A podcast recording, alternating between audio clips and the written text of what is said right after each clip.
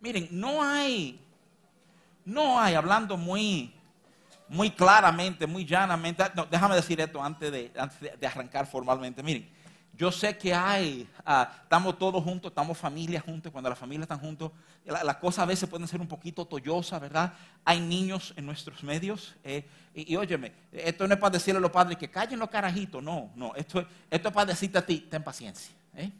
Ten paciencia, este es el gozo de estar juntos, ¿verdad? Va a haber algo de ruido y he dicho públicamente que hay algo mucho peor que tener el ruido de los niños en la iglesia. ¿Tú sabes lo que es peor que tener el ruido de los niños en la iglesia? Sí, no tener ruido de niños en la iglesia. ¿eh? Piensa eso un momentito. ¿eh? Ahora, dicho eso, déjame volver al punto, ¿verdad? El punto es este.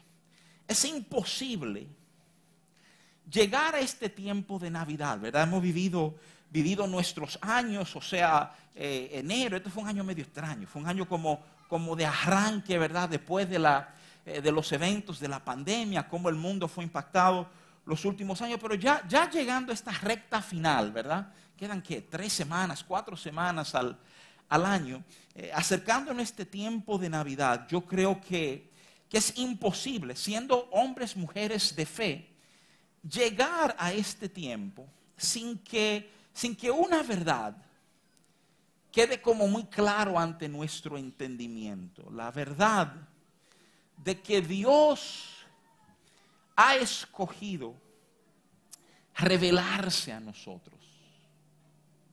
En esencia, de, eso se trata inclusive, ¿verdad? E, esta celebración. Estamos, estamos celebrando, nos estamos regocijando en la verdad de que Dios ha escogido revelarse a nosotros, de que, de que no fue un Dios que meramente hizo el mundo y le dio un botoncito como para que todo arrancara y se desconectó de nosotros, no no nos ha dejado a nuestros propios designios ni debilidades, sino que Él se ha dado a conocer a aquellos a quienes Él ha amado. Es en el libro de Hebreos, capítulo 1. En el mismo verso 1 que tú escuchas que, que Dios ha hablado muchas veces y de muchas maneras. Y después el verso 2 enfoca que en este tiempo no ha hablado a través de su Hijo, ¿verdad? Quien los representa, quien, quien los refleja a Él. Yo quiero que tomemos un momentito este día para reflexionar en esa verdad de que Dios se ha revelado a nuestras vidas. Y yo quiero hacerlo Ah, usando, ¿verdad?, dos, dos enfoques. Primero, ¿qué nos revela la Biblia sobre Dios? Y segundo, ¿qué esto hace en nosotros? Y también quiero hacerlo enfocando principalmente dos, dos embarazos que la Biblia nos narra. ¿eh? En el Antiguo Testamento, Dios se fue revelando a su pueblo de formas distintas, usualmente dependiendo de la circunstancia en la cual ellos se encontraban. Ahora, déjame decirte algo. Este es un patrón que sigue en el Nuevo Testamento. Si tú lees el Nuevo Testamento con mucho cuidado, tú te vas a dar cuenta que Dios no siempre es presentado de la misma forma. Mira lo que quiero decir a los romanos en Romanos 15, Pablo le habla del Dios de toda esperanza. A los tesalonicenses, primera tesalonicenses 5:23. Pablo le habla a ellos del Dios de toda paz. A los corintios le habla del Padre de misericordia y el Dios de toda consolación. El Antiguo Testamento tiene ese mismo espíritu. Nos van como pintando, juntando un cuadro de Dios. Uno de los nombres que uno más conoce del Shaddai, el, el, Dios. Él literalmente es una abreviación de la palabra Elohim, significando Dios. El Dios que provee. El Elión, el Dios altísimo. En diferentes momentos fue, fue mostrando partes de quién Él era. Para que, que aquellos a quien Él se le había revelado lo conocieran, entendieran quién era Él. Dios no es nebuloso, Dios no es este gas que no tiene forma. Y en su palabra se revela a nosotros. Hay una, hay una historia que está en Génesis capítulo 16. Te dije que quería enfocar dos embarazos. Este es el primero. Son de esas historias que yo creo que cuando uno la lee, como muchas veces la, pasamos como por alto, la leemos rapidita y hacemos enfoques en algunos detalles de esta historia, pero no siempre invertimos toda nuestra mente y corazón para ver, ¿verdad?, lo amplio que realmente es. Es una historia. Muchas veces enseñamos de esta historia enseñando, diciendo esto, diciendo, miren, tengan cuidado en ayudar a Dios. No es nuestro trabajo, no es nuestro rol ayudar a Dios. Y cuando hablamos de esa historia, pensamos rápidamente, ¿verdad? en la historia de Agar y de Ismael. Y, de nuevo, no sé cuántas veces nos hemos detenido realmente a pensar en esa historia. Pero es una historia, si te soy franco, que rompe el alma. Y, no por las razones clásicas, no por las razones que uno piensa diciendo, pero oye, Sara no fue prudente, no debió haber hecho eso, Sara no tenía que ayudar a Dios. yo no estoy enfocando esta historia de la perspectiva de Sara. Yo quiero tomar un momento contigo para enfocar esta historia desde la perspectiva de Agar. ¿Quién es Agar? No son de esos personajes, bíblicos que tú oyes mencionado mucho, ¿no? No, si tú ves una película de Jesús, tú no oyes que mencionan a Agar, ninguna. ¿Quién es Agar? ¿Eh? Agar estaba en una posición que la gran mayoría de nosotros no quisiéramos estar. Agar era una esclava. Usaba una palabrita un poquito más fina, ¿verdad? Decían una criada. Pero en esencia era propiedad, era una esclava.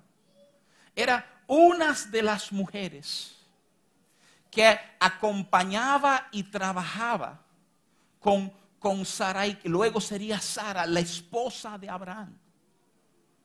La Biblia enseña que Dios había bendecido a Abraham de tal manera, tenía tantas, tantas riquezas y tantas personas que trabajaban con ellos, que en un momento que hubo un lío, Abraham armó a los siervos de su casa y de repente eran un ejército. Así de gente había. Y imagínate, dentro de esta multitud de personas, todo bajo la cobija de Abraham y Sara, quien eran los, los padres, ¿verdad? Se encontraba esta muchachita. Y, y no era familia en el sentido de descendencia, de linaje, de sangre porque Abraham y Sara todavía no habían tenido hijos. Estoy seguro que le tenía un afecto, estoy seguro que valoraba lo que tenía. De muchos sentidos era una posición privilegiada dentro del grupo porque estoy a las faldas de la jefa, ¿verdad? De la esposa de Abraham. No tengo información en la Biblia, no, no, es como, como, mi lugar tratar de meterme ahí, pero, pero ¿qué habrá pasado en el corazón de ella? Cuando se le ha acercado Sara con este plan. El plan, si no lo sabías. El plan era este, el plan era, mira, mija, el don, eh, el don, no, no tenemos muchachos. Entonces yo necesito que tú me ayudes con eso. ¿eh? De nuevo, nos es difícil medir estos momentos y estos incidentes, pero te aseguro que ese tiempo con Abraham no fue el tiempo de dos enamorados que se encontraban gozosamente. Era la imposición de la doña sobre esta joven que termina en una situación, solo piénsalo por un segundito, aterradora. ¿eh? Por, muchísimas razones. Y si estoy con él y si no termino embarazado. Peor, ¿y si termino embarazado? ¿Qué pasará conmigo? ¿Qué representa todo esto? De nuevo, muchas veces nos acercamos a esta historia, de nuevo, desde la perspectiva de Sara, tratando de ayudar a Dios, ¿verdad? Pero por un segundito, detengámonos y consideremos Agar, porque Dios lo hizo. Estoy diciendo, Nosotros que no le hemos, no hemos detenido a mirar, a Dios se detuvo a mirarla. ¿Tú ves? Pasaron de esas cosas malas que ella temía que podía pasar. Ella quedó embarazada. Y por fin Abraham iba a tener un hijo. Pero, pero algo pasó, cosas. Y una tremenda lección para nuestra vida. No, no siempre medimos la consecuencia de lo que hacemos. Pues tú ella pensaba que esto iba a ser algo para bien. Y esto produjo un, un tornar en su corazón. A donde comenzaba a sentirse despreciada por Agar. Celos comienzan a entrar, resentimiento comienza a salir a la superficie. Y en, y en ese proceso, Sara levanta una solicitud a su esposo. Sácala de aquí. A ella y al niño, sácalos. Yo no, yo no me imagino lo que ese día debe haber sido para Abraham. ¿verdad? Pero considéralo, sácalo. ¿Para dónde? Sea, sacarla para dónde? ¿Tú crees que aquí hay como pueblo, un, hotel cada dos cuadras, verdad? sacarla para dónde? Sacarla, señores, sacarla no es sácala de entre nosotros. Sacarla es sácala y déjala morir. Porque lo que nosotros somos es un grupo de nómadas que anda en tierra desértica. Ella va a estar sola allá afuera sin nada de lo que necesite, y a misericordia de las bestias y del clima. Y Abraham accede. Saca a Agar y saca a Ismael. Génesis 16 nos da un, un vistazo al proceso de esta joven y de su hijo cuando son echados de esta familia. En un momento de clamor, Génesis 16, 11, Agar se refiere a Dios de esta manera. Ella dice, llama, es la palabra hebrea. Ella dice, el Dios que me ha escuchado. Y par de versos más tarde, ella va a hacer referencia a Adonai el Roy, el Dios que me ve. Ahora déjame decirte algo, por favor, de nuevo, no, no saques del todo el sabor de esa situación tan difícil, porque en un momento voy a conectarte con esta situación difícil y quiero que lo podamos comparar. Pero sí considera que en medio de esta dificultad, la Biblia nos revela algo sobre Dios, algo que en momentos puede no lucirnos real. El Dios que me escucha y el Dios que me ve. Considera eso por un momentito. Eso quiere decir, cualquier momento que tú has sentido la idea de yo estoy solo, nadie se ha fijado en mí. Oye, si tú has pensado así, si tú has abrazado una idea así en algún momento, en esencia, tú creíste una mentira. Porque la Biblia dice que Él es el Dios que escucha y el Dios que ve. Ahora, de nuevo, qué impresionarte sentarse y, hacer ese recorrido a lo largo de la palabra. Ver lo que, lo que nos dice de Él. El Dios, el Dios que oye, el Dios que ve. ¿Qué más? Déjame, déjame adelantarte y decirte que no es verdad que su interés es solamente oírte y solamente verte, sino que la promesa, lo que más pesaba en el corazón de Dios, es lo que tú escuchas en Isaías capítulo 7. Verso 14, a donde el profeta nos dice, por tanto el Señor mismo os dará señal, he aquí que la Virgen concebirá y dará a luz un hijo y llamará su nombre Emmanuel. Es tan lindo poder trazar esa línea desde Isaías 7 a Mateo 1, 23, a donde José, consideren esto, este es el segundo embarazo, el embarazo de Agar, qué lío. Eh, sin embargo, dentro del lío, qué tremenda revelación de quién es Dios. Hay otro embarazo lioso. Es un embarazo lioso. Cuando, cuando llegamos a Mateo 1.23, para de alguna forma conectar con esta narrativa del embarazo de una supuesta virgen llamada María, ¿verdad? Y digo supuesta porque así hubieran pensado los que estaban alrededor de ellos. Di que virgen. ¿eh?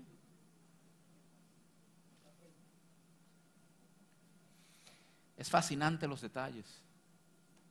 Cuando nos recuerdan las palabras de Isaías 7:14 en Mateo 1:23, ¿tú sabes quién se la dan? ¿A quién se le recuerda? A José. En un sueño, este tipo durmiendo, este tipo luchando en su corazón con la idea, ¿qué voy a hacer? Todo está en marcha. Papá y mamá han amarrado este asunto.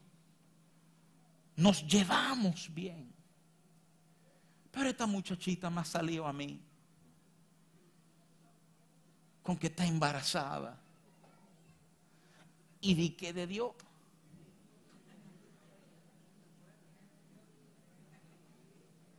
¿Qué, qué momento incómodo. Qué momento incómodo y qué cosa tan extraordinaria. Si nos detenemos un momentito, si examinamos los momentos incómodos, que es en momentos incómodos a donde Dios, eh, oye la palabra, la usa intencionalmente, se afana, se invierte en que tú sepas quién es Él. Agar pensando que nadie la quería, ella no era parte de nada. Yo te escucho, yo te veo. Y a José que está tratando de ingeniar, yo no sé si te ha pasado, pero cuando tú tienes un problema, yo soy así. Cuando tengo una situación, ¿verdad? Señores, yo ni duermo, yo me acuesto y sueño con la situación. A, José le estaba pensando, ¿cómo deshago esto? ¿Cómo la dejo sin que esto sea un tema de vergüenza? Y Dios le termina diciendo, mira, ten paz. Yo estoy envuelto en esto. Déjame decirte algo. Oye, e-, esto es tan importante que tú lo entiendas, José. No es meramente que he oído tu clamor, no es simplemente que he visto la situación, es que el nombre de este bebé va a revolucionar tu entendimiento de mí. Porque no es solamente que te he oído, no es solamente que te he visto, es que estoy contigo. Consideren algo. La mayor revelación de quién es el Padre es la persona de Cristo Jesús. Él es Dios con nosotros. Para Él no fue suficiente proveer para nosotros. Para Él no fue suficiente escucharnos, no fue suficiente vernos y decir, mira, pues ahí van mis amigos. No, no, no, no. La intención de Él, la revelación que nos toca abrazar es la idea de Él está conmigo. Y señores, eso cambia todo. Unos años atrás, yo tuve la oportunidad de participar de un evento académico en una universidad en los Estados Unidos. Nos invitaron, nos pagaron pasajes, tuvimos unos días allá. Fue una experiencia fascinante. Era un simposio sobre libertad religiosa. Y para los almuerzos yo estuve sentado en mesas eh, a donde había, en mi mesa había un pastor evangélico, había un cura católico, había un monje budista y había, ¿verdad?, un imam musulmán. Y, y la comida no eran simplemente comidas, eran conversaciones dirigidas. Habían unas tarjetitas con unas preguntas en el idioma de cada cual, había un intérprete al lado de ti. Y pues la comida se daba sobre conversación. ¿eh? Y cuando llegó el tema, una de las tarjetitas hablaba, era octubre, me acuerdo, hablaba del fin de año, hablaba de la época de fiestas, no quieren decir Navidad para no ofender a nadie, pero feliz Navidad. Eh, llegaba este momento y preguntan sobre qué implica. Y en un momento recuerdo que el monje budista me pregunta, pero, pero explíqueme esto, ¿cómo es que ustedes creen eh, que Dios caminó sobre la tierra con nosotros? Pues si tú conoces algo del budista, eso simplemente no es parte de su ecuación. De hecho, no hay una personificación de Dios en el budismo. Y a mí me encantó la plataforma que me dieron. Porque inmediatamente agarré un tema que difiere nuestra fe de todas las fe del mundo. ¿Tú sabes lo que hace diferencia? La, diferencia de lo que tú crees con lo que crees tú es esta. Oye lo que es. Le digo, mira, yo creo que te entiendas algo. Los cristianos creemos en la encarnación del Dios omnipotente, eterno, creador de cielo y tierra, tomar forma de hombre, de limitarse voluntariamente a expresar su ser, su personalidad y su voluntad, de la misma manera en que lo haríamos tú y yo. La Biblia me muestra un Jesús, óyeme bien, que camina, que bebe, que come, que se cansa. Me muestra un Jesús que llora. Me muestra un Jesús que se frustra con la injusticia que le rodea. La pregunta vino de otra persona en la mesa. Que qué posible valor puede haber en Dios hacer un experimento como ese. Y recuerdo que le respondí, con lo que la Biblia me enseña en el libro de Hebreos. Y tú tienes que entender algo. Y esta es la ventaja de nuestra fe. Cuando yo le oro a Dios y le digo a Dios que estoy cansado, yo le estoy orando a un Dios que me entiende perfectamente. Cuando yo le digo, óyeme, yo estoy, amén, gloria a Dios, miren, yo estoy yo estoy incómodo, es un Dios que me entiende. Si alguna vez tú has llorado la pérdida de un ser amado, tú le estás pidiendo consuelo a un Dios que ha estado ahí mismo y te entiende perfectamente. A nivel de lo que Dios nos ha revelado de Él, Pudiéramos pasar horas, meternos bien profundo en el hebreo para descifrar las facetas de quién es Dios, pero te lo quiero resumir diciéndote, nada es más importante que entender que Él es Emmanuel, Dios con nosotros. Ese es el primer punto. El primer punto es, ¿qué nos ha enseñado Dios? Que está con nosotros. Ahora déjame decirte la otra parte. La otra parte es que la presencia de Dios con nosotros no está diseñada para ser un proceso informativo. Está diseñado para transformar tu vida. Oye esto, es en Ezequiel. Esto es lenguaje profético. Esto es Ezequiel hablando de cosas que todavía ellos no han experimentado, pero tú y yo sí. Es en Ezequiel 39, verso 29, que Dios hablando a su profeta dice esto, dice, ni esconderé más de ellos mi rostro, porque habré derramado mi espíritu sobre la casa de Israel, dice Jehová el Señor. En otras palabras, cuando ya hemos experimentado el trato con su Espíritu Santo, ya Dios nos comienza a mostrar todo lo que Él es, todo quien Él es. El diseño de mi relación con Dios es yo conocerlo plenamente. Déjame decirte por qué. Porque conocerlo a Él plenamente va a cambiarme a mí, cambia mi ajuste, cambia mi entendimiento, cambia mi enfoque de la vida. Es más, déjame decir esto, aunque te suene ofensivo, tú solo puedes enfocar la vida correctamente si lo has conocido a Él. Nosotros cerramos hace dos semanas un estudio de 16 semanas sobre Job. Es un estudio tremendo, ¿verdad? O sea, cuánto Dios bendijo nuestra vida atravesando el libro de Job. De hecho, quiero decirte, eso está en la página de internet. Si alguien tiene hambre de, o te faltaste alguno, ve y búscalo. ¿Sabes de las cosas que a mí me impresionan con el libro de Job? De las verdades que más han trabajado mi corazón. Es que durante 37 capítulos tú escuchas un reclamo específico de Job. Y el reclamo de Job no era el tema del dolor o del sufrimiento. Ahí no es que estaba su problema. El tema de Job era un tema de justicia.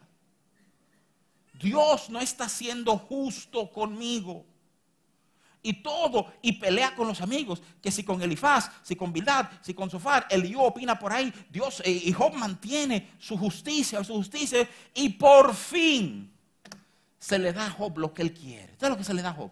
Se le da una entrevista con Dios. Señores, lo resalté en el estudio, pero déjame decírtelo. Me fascina la idea de que en ningún momento de su entrevista con Dios, Job juega la baraja de la queja que él tiene 37 capítulos dándonos lata a ti y a mí. Él no le sale a Dios con que, pero venga espérese, espérese, está bien, quien ocurrece tu consejo y que si la luna y que si las estrellas, pero usted así, él no lo hace.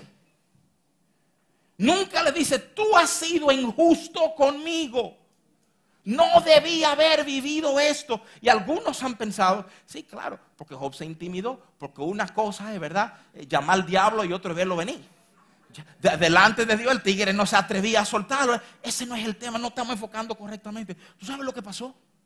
Lo que pasó fue que cuando él vio correctamente quién era Dios, él se da cuenta, espérate, esto que he pensado, eso es un disparate.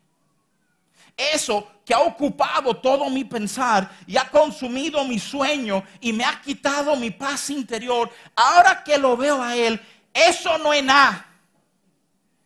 Yo tengo 38 capítulos cansándola todito ustedes que si Él es justo, que si Él es justo. Y ahora me doy cuenta que eso es un disparate. Cuando lo vi a Él, me di cuenta cuán desviado estaba mi enfoque.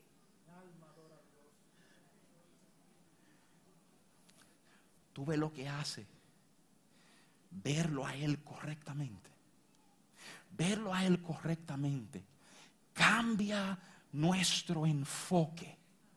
Lo que tú pensabas que era importante. Tu, tu, indignación, la falta, tú lo ves salir y te das cuenta, eso no es nada. Me encanta que Jesús maneja esta idea, lo ilustra a través de alguna de las parábolas que enseñó. Él habla del hombre que se le perdona una gran cuenta. Y ese hombre es incapaz de perdonar una pequeña cuenta. Es importante que entendamos eso. Porque lo que él está diciendo es, recuérdate en lo que te fue perdonado. Recuérdate en lo grande que viste. Mientras tú mantengas tus ojos en lo grande, lo chiquito tendrá su dimensión correcta, algo pequeño e insignificante. Ahora, considera esto por un momentito. Todo esto que te he hablado sale a relucir en momentos bárbaramente incómodos para las mujeres que están envueltas en este proceso. El Dios que me oye, el Dios que me ve, Dios con nosotros.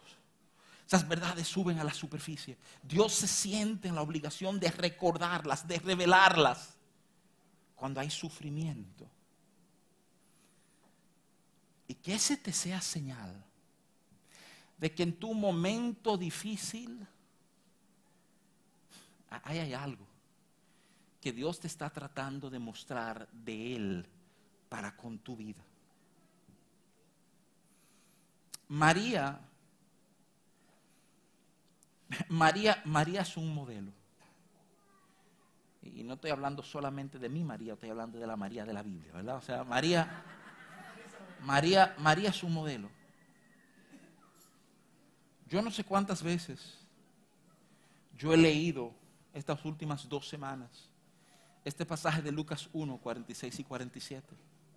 Entonces María dijo, engrandece mi alma al Señor y mi espíritu se regocija en Dios, mi Salvador. Cuando esa muchacha recibe la noticia, María, tú has hallado gracia ante los ojos de Dios. Este es el plan.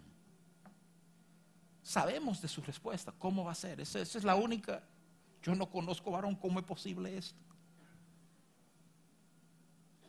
Y de ahí su próxima palabra es esa. ¿Por qué te lo resalto? Porque yo necesito que tú sepas algo. María no era ignorante de las tradiciones y costumbres de su pueblo. Ella sabía, óyeme, en buen dominicano ella sabía que Dios la estaba metiendo en un lío. ¿Eh? Esto es un problema. No todo el mundo va a entender esto.